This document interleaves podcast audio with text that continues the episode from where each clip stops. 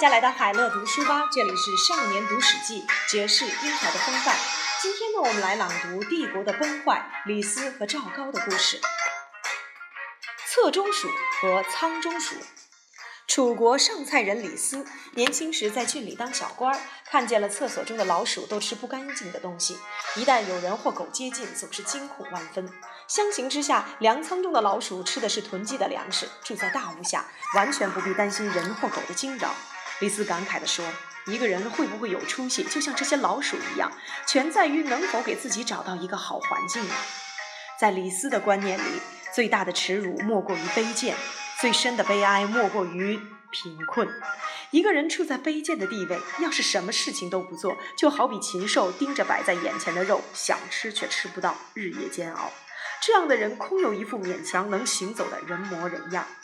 于是李斯拜荀卿为师，学了帝王之术之后，来到了西边的秦国，打算游说秦王。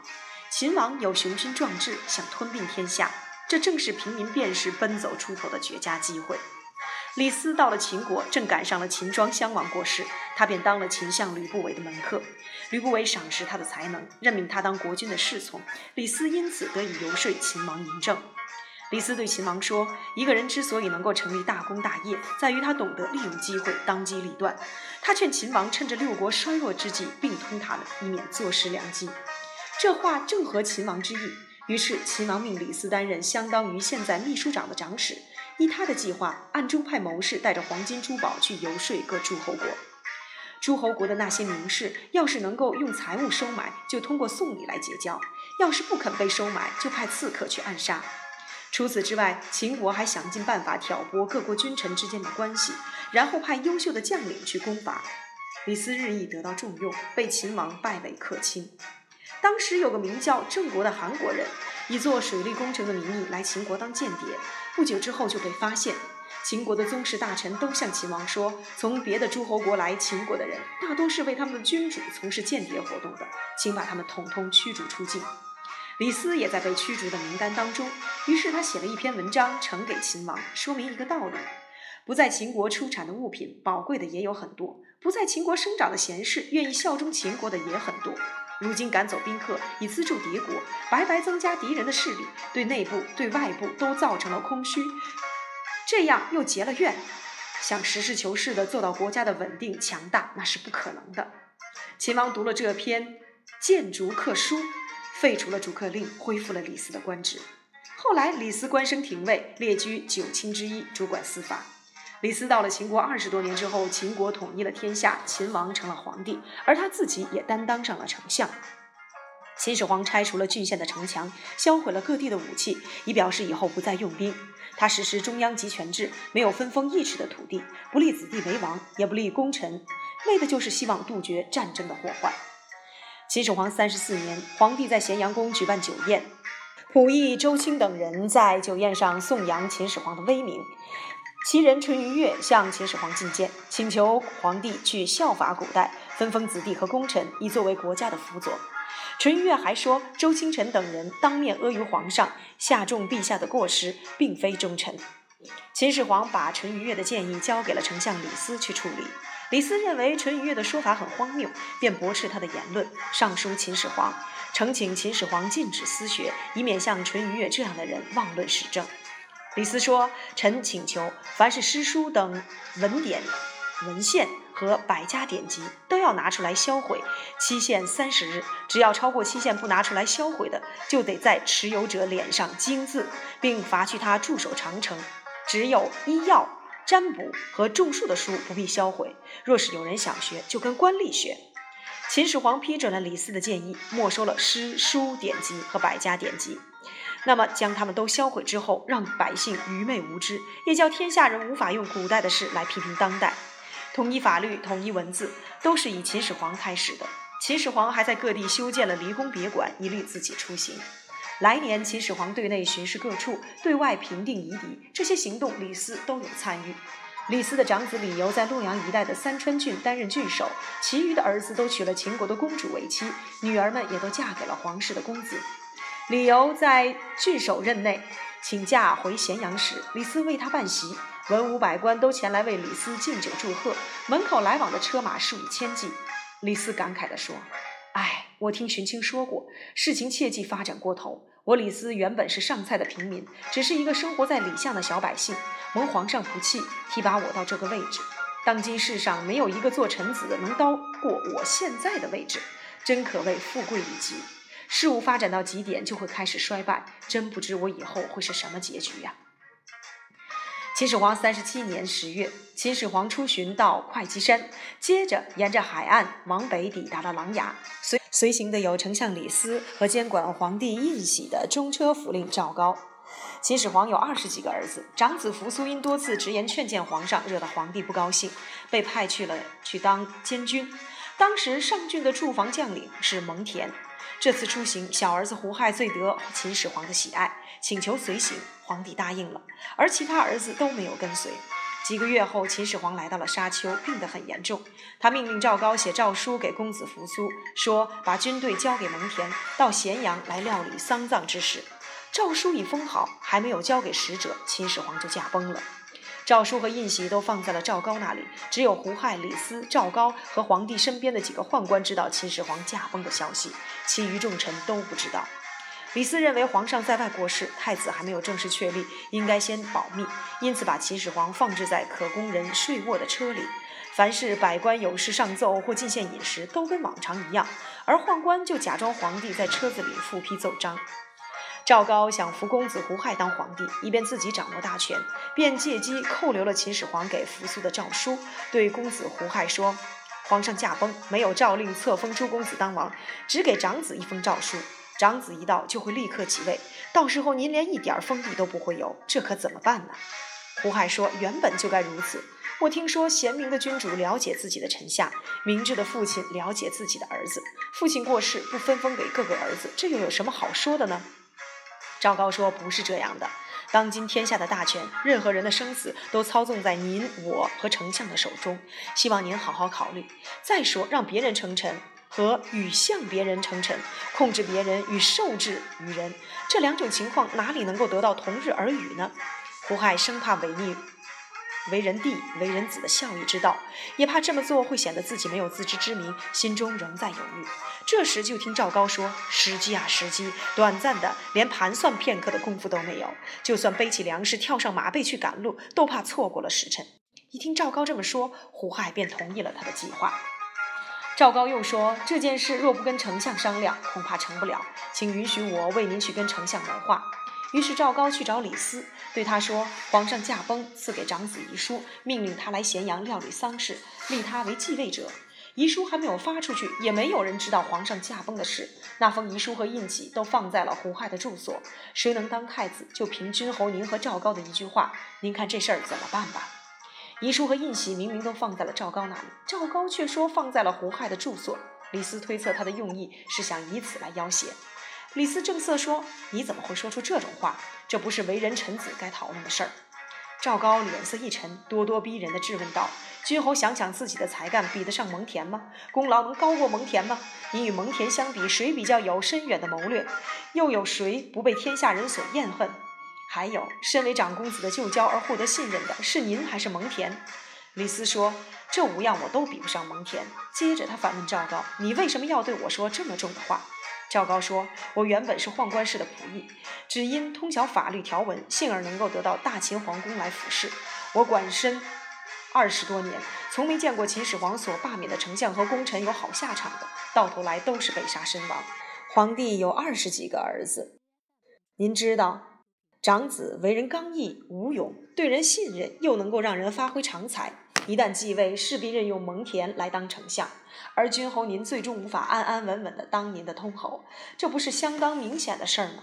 赵高受皇帝之命教导胡亥，让他学习法律已有好多年，不曾看他犯过什么错事。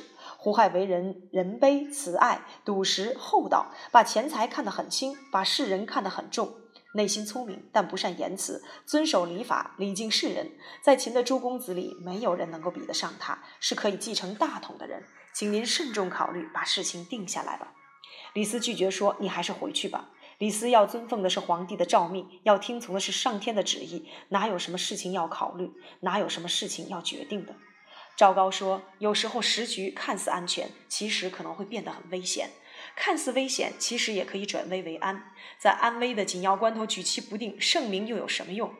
李斯说：“我原本是上蔡巷里的平民，承蒙皇上提拔为丞相，封为通侯，子孙都获得了高官厚禄。皇上将国家的安危存亡托付给我，我岂能辜负呢？忠臣不会为了想苟且偷生就逃避死亡，孝子不会因为危难就不干活了。为人臣子就是要守职分。你不必再说了，否则会让我犯法获罪。”但赵高继续劝诱，甚至搬出了圣人没有固定常规，一切都应顺应变化的大道理来说服李斯。李斯想起了历史上的一些事：晋献公更换太子申生，晋国三代不得安宁；齐桓公和兄弟争夺君位，公子纠死于非命；商纣杀害了比干，不听劝谏，都城最后沦为了废墟，国家陷入了危难之中。李斯对赵高提起了这三件事，说：“这些人都违逆了上天，所以才让宗庙无法得到祭祀。”我李斯还是个人，怎么能够跟你合谋这种事儿？赵高剖析事情的利害关系。您若能够听我的计划，可以长久保有封侯的地位，世代得以相传；否则祸及子孙，那就是足以让人寒心了。聪明的人总能够将灾祸转为福分，而您会怎么办呢？李斯听了这些话，仰天长叹，流着眼泪说：“唉，偏偏遇到了这混乱的世道。既然不能以死来坚守节操，我又能到哪里去托付自己的身家性命呢？”李斯最后听从了赵高的安排。赵高回报胡亥说：“我奉了太子您的命令去通报丞相，丞相哪敢不听从您的指示？”接着，他们共同谋划，假称秦始皇下诏给丞相，要立胡亥当太子，然后又造了一封盖了皇帝印玺的诏书，以不孝和不忠的名目赐扶苏和蒙恬自尽。在上郡，扶苏接下使者传来的诏书之后，痛哭起来，接着走进房里准备自杀。蒙恬制止他，认为事有蹊跷，建议向始皇请示，问个清楚，再自杀也不迟。连番催促，扶苏个性仁厚，对蒙恬说：“做父亲的要儿子死，还要请示什么呢？”于是就自杀了。蒙恬不肯死，使者将他交给了官吏处理，关在了扬州。不过在胡亥继位之后，蒙恬也在狱中吞药自杀了。使者回来报告，胡亥、李斯和赵高大喜，车队回到了咸阳。他们发布了秦始皇驾崩的消息，胡亥被立为了二世皇帝，赵高当上了郎中令，常在宫中处理政事。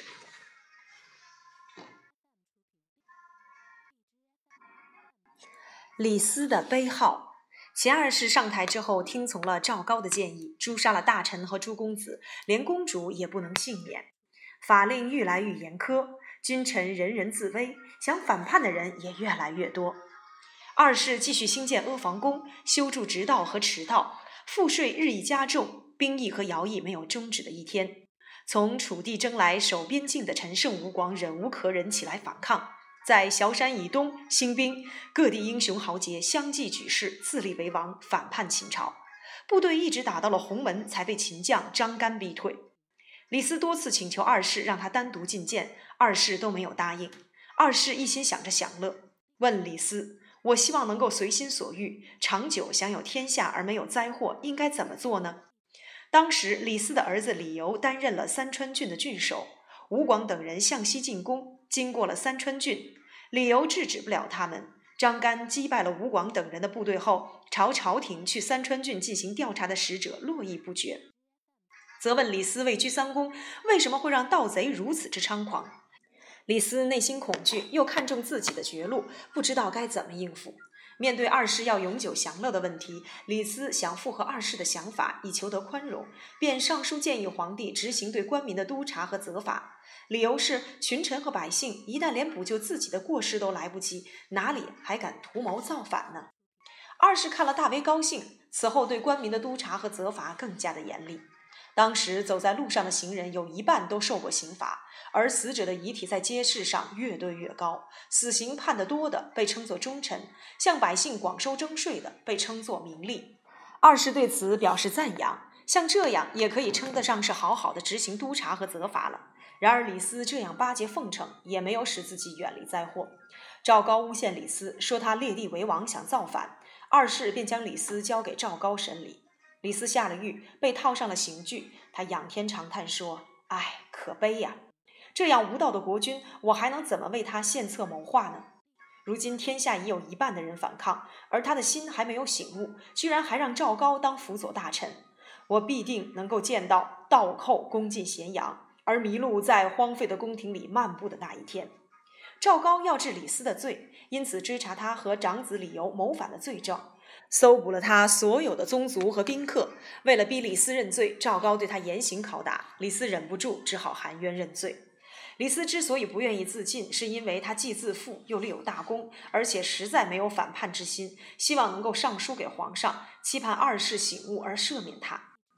李斯在狱中写了一份准备呈交给皇帝的报告。罗列自己的七条罪状：第一，辅佐先王兼并六国，让秦王成为天子；第二，北逐南定，以显示秦国的强大；第三，尊宠大臣，提升他们的爵位，以巩固君臣的关系；第四，确立社稷，修建宗庙，来彰显国君的贤能；第五，统一度量衡和文字，颁布天下，树立了秦帝国的威名。第六，修筑驰道，兴建离宫别馆，用来显现国君的志趣。第七，放宽刑罚，减轻赋税，用来满足国君赢得民心的要求，让万民拥戴国君，至死不敢忘记这份恩德。这几条说是罪状，其实都在表彰自己的功劳。报告还没呈上，就被赵高拦下。赵高把报告丢到了一边，说：“一个囚犯哪有什么资格上书呢？”赵高派他的门客十余人，分别假扮成狱吏和侍中，轮番地审问李斯。李斯变更口供，以实话回答。那些假扮的门客就叫人再拷打他。后来二世派来了人跟李斯对证，李斯不知是皇帝派来的，还以为像先前几次那样，就不敢再更改口供，索性认了罪。赵高把李斯的口供呈报给皇上，二世欢喜地说：“要是没有赵军，我差点就被李斯欺骗了。”等到二世派去调查理由的使者到达三川郡时，起义军中的项梁已经有理由杀了。使者返回咸阳，正好遇到了李斯被关进了牢里。赵高因此编了一套理由造反的说辞。二十二年七月，李斯被判受五刑，在咸阳的街市上腰斩。李斯走出监狱，和他的次子一同被押赴刑场。李斯回头对他的次子叹息道。我想跟你再牵着黄狗一起出上蔡的东门去追猎野兔，但是哪能再过那样的日子呀？父子两人相对而泣。不光父子二人被杀，李斯的三族也被诛灭。李斯死后，二世拜赵高为丞相，不论大小政事都由赵高决定。赵高自知权力太重，担心群臣不服，便想测试群臣的态度。他献了一只鹿给二世，却说那是马。二世问左右群臣：“这是鹿吧？”左右群臣都说：“这是马呀！”二世惊慌得很，以为自己精神错乱，就招来了太卜来问卦，然后依太卜的建议搬到了上林苑斋戒。二世每天游玩打猎，有个人不小心走进了上林苑，被二世用箭射杀了。赵高以天子杀害无辜百姓为上天所不容许为由，劝二世避居别宫，以免上天降祸。于是二世迁出了皇宫，搬到了望夷宫去住。三天后，赵高假传诏令，让卫士们都穿上了白色服饰，手持兵器，面向望夷宫。赵高入宫，告诉二世，崤山以东的那群强盗已经大批杀进来了。二世登楼，看到了宫外满是身着白衣、假扮盗贼的士兵，非常惶恐害怕。赵高趁机逼迫了二世自杀。二世死后，赵高把皇帝的印玺佩戴在了身上，左右侍从和文武百官都不敢不听命于他。赵高登上了皇宫大殿，大殿震动的就像快塌掉似的，一连好几次都这样。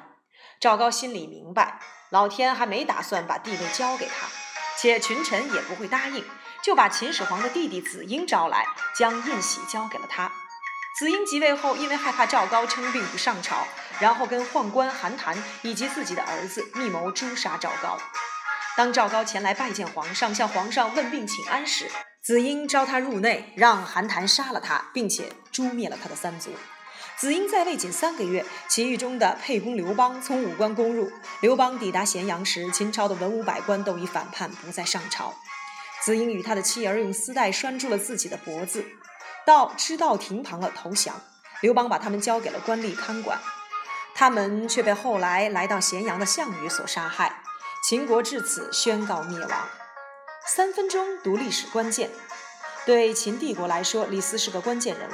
他在许多关系到国家发展的关键时刻都起到了很大的作用。游说秦王并吞并六国，以谏逐客书改变了秦王的心意，为秦国延揽了六国人才，出谋划策，奠定了秦国的中央集权。这些都是李斯的主要业绩。然而在最关键的时刻，李斯却做出了错误的决定，听任赵高的安排，伪造诏书，击杀扶苏，拥立胡亥。李斯会这么做，是因为不想失去权位。可是，在赵高玩弄权术之下，李斯不仅没能够保住权位，最后连宝贵的性命也丢了。在这个故事里，李斯一共有五次感叹，从第一个因侧中暑和仓中暑而发的感叹，直到第五个在受刑前想再过平民生活的感叹，我们可以发现，李斯的不幸全在于患得患失。倘若李斯在关键时刻坚持奉诏的心智，迎接仁慈的扶苏当皇帝，那么秦帝国的命运也许会改观，而李斯也不会死于非命。学者历来把秦帝国的灭亡归咎于赵高，更把账算在了李斯的头上，因为正是李斯的一念之差成就了赵高，李斯要负最大的责任。词语收藏夹：一手遮天，比喻玩弄权术，欺上瞒下；指鹿为马，比喻颠倒黑白。